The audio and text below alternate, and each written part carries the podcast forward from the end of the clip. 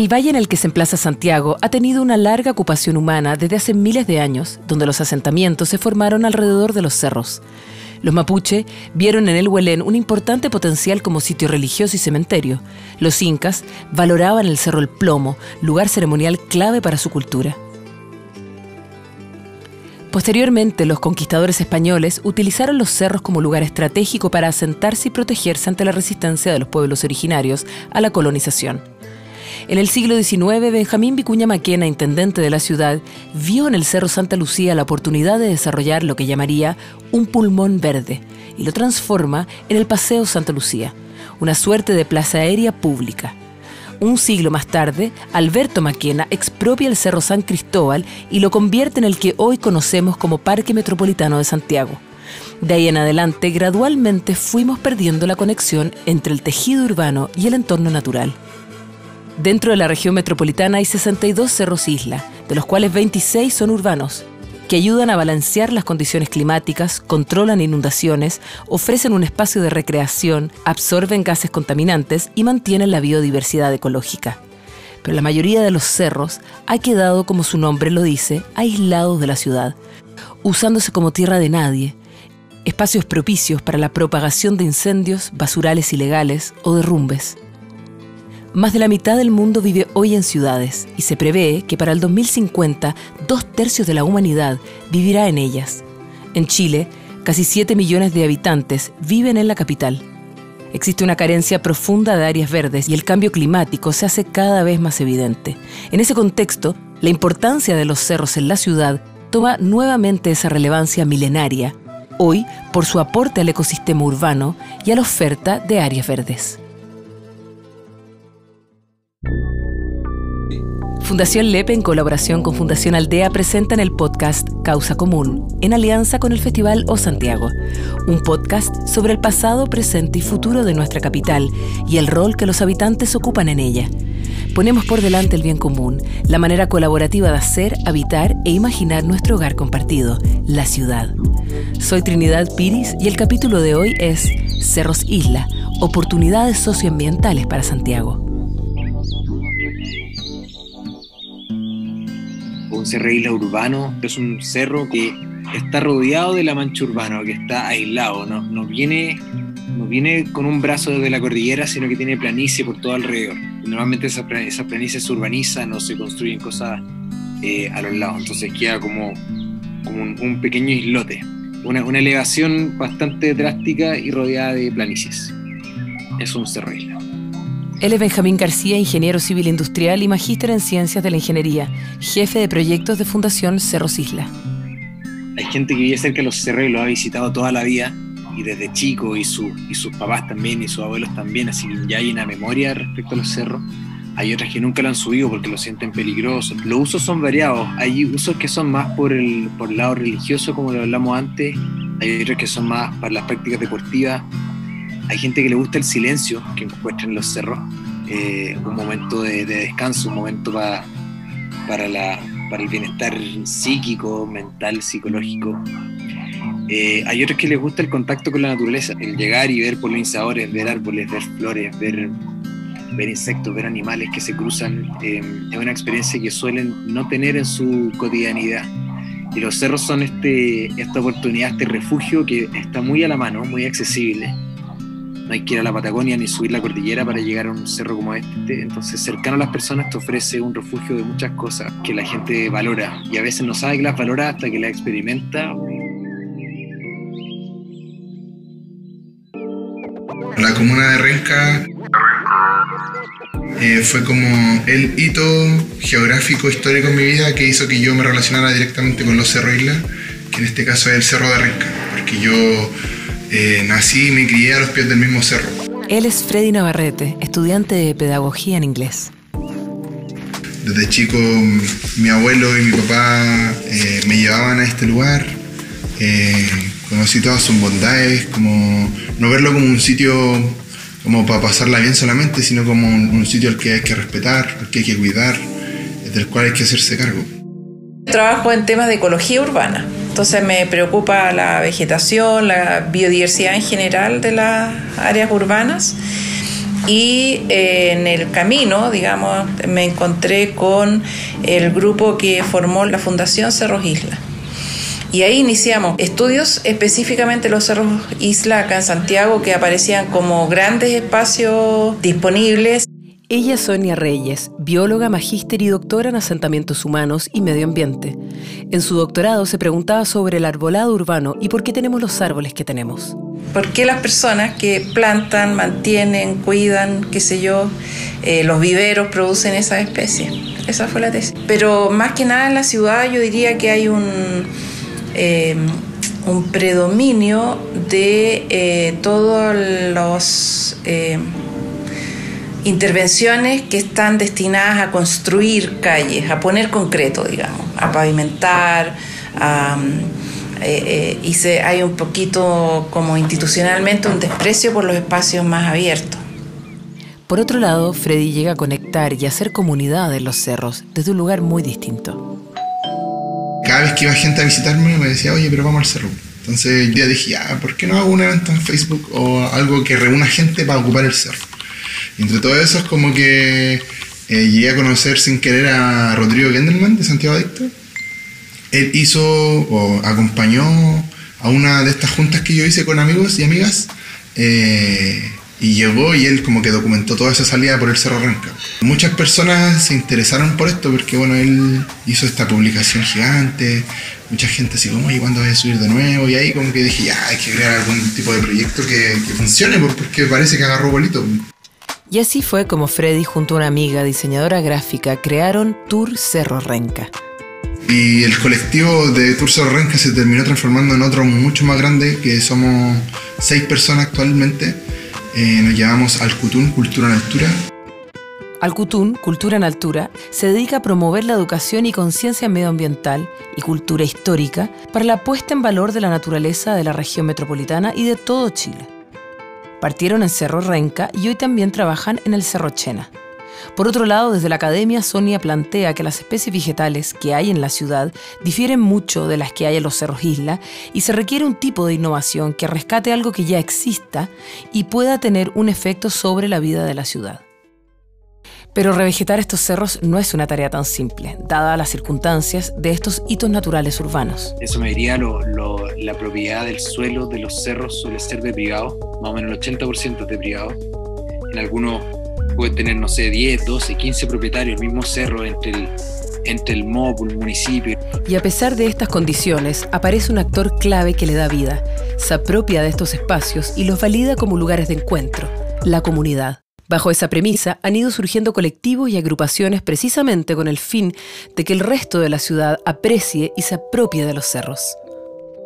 Cuando hay una comunidad que defiende el espacio quiere decir que tiene un uso o, un valor, porque si uno logra que en esos espacios se, consolide la protección, que es el caso aquí del Parque Panul o de en, eh, la Florida o, la Quiebra de la Plata en Maipú, o en, otras ciudades también. Si uno logra eh, convertirlos en parques, tiene una comunidad comprometida, pues entonces es mucho más fácil evitar eh, incendios intencionales, evitar que vayan eh, personas a depositar basura.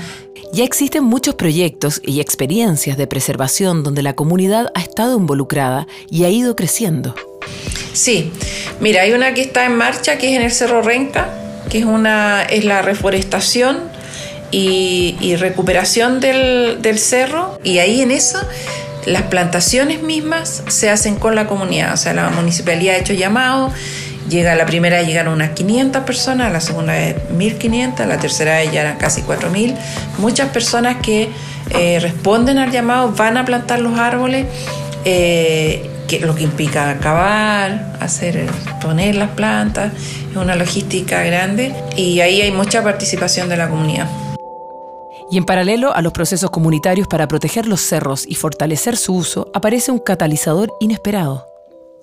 Hay algunos cerros que, mm, que estaban vistos como lugares peligrosos, lugares que muchas veces las mujeres se sienten muy vulnerables y prefieren evitarlo o lugares que de noche, de noche se ponen más peligrosones o que tienen, no sé, vertederos ilegales y hay algunas prácticas muy, muy en contra de que la gente lo use.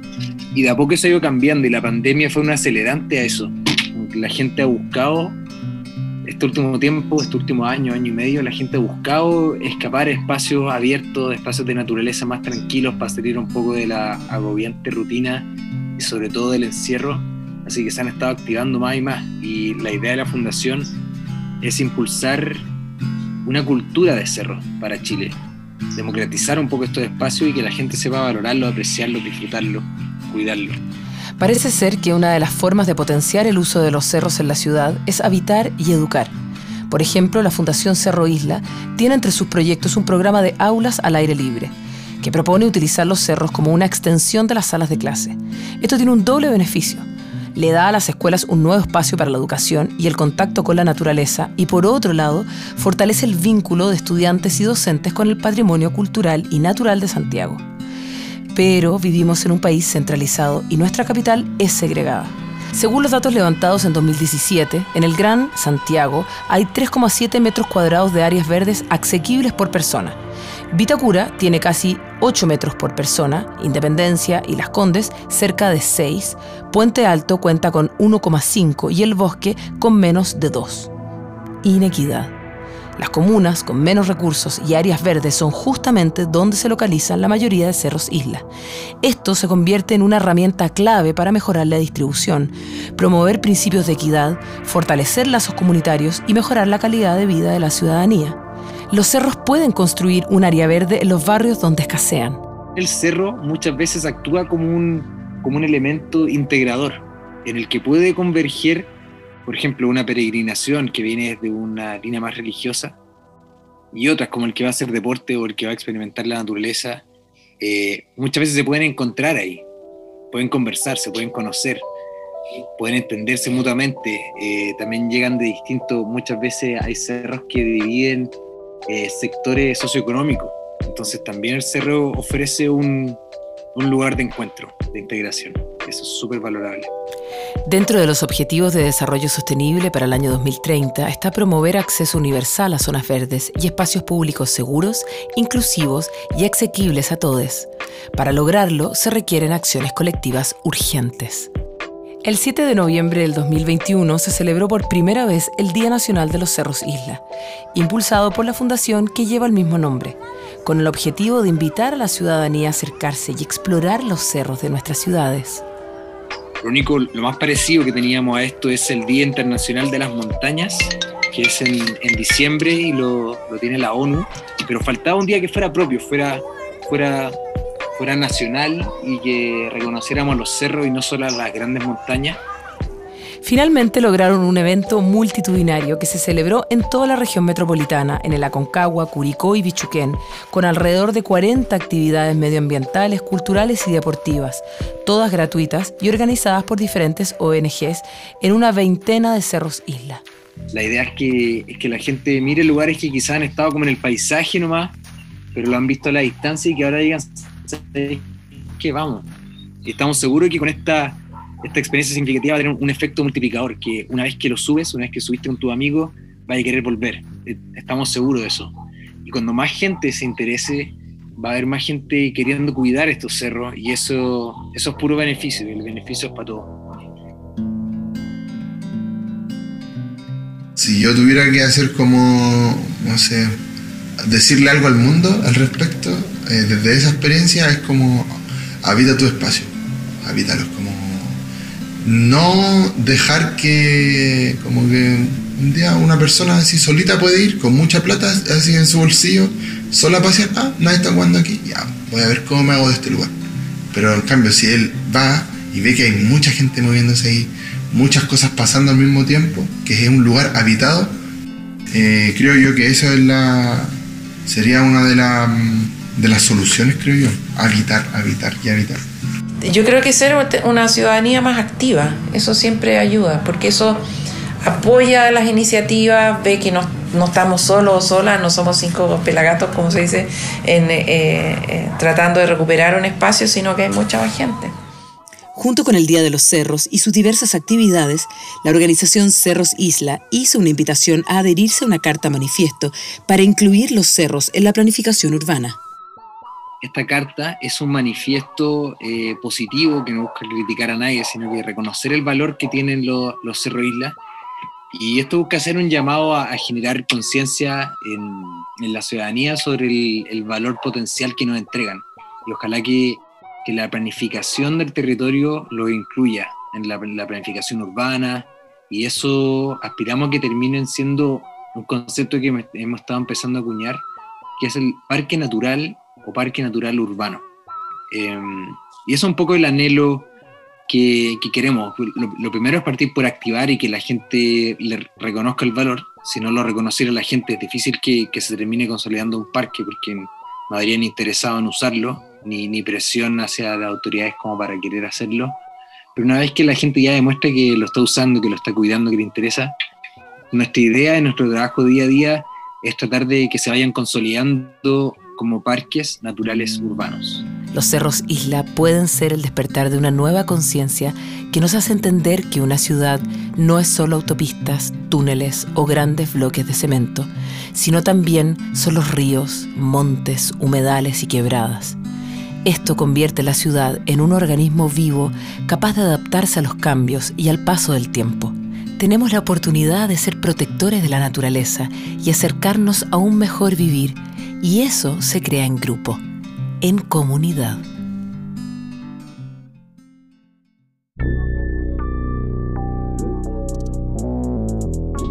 Esta historia fue creada en colaboración entre Fundación Lepe y Fundación Aldea para el Festival O Santiago, que se llevará a cabo entre el 14 y 23 de enero de 2022.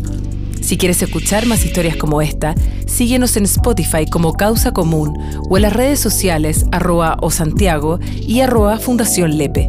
Súmate y comparte esta causa común.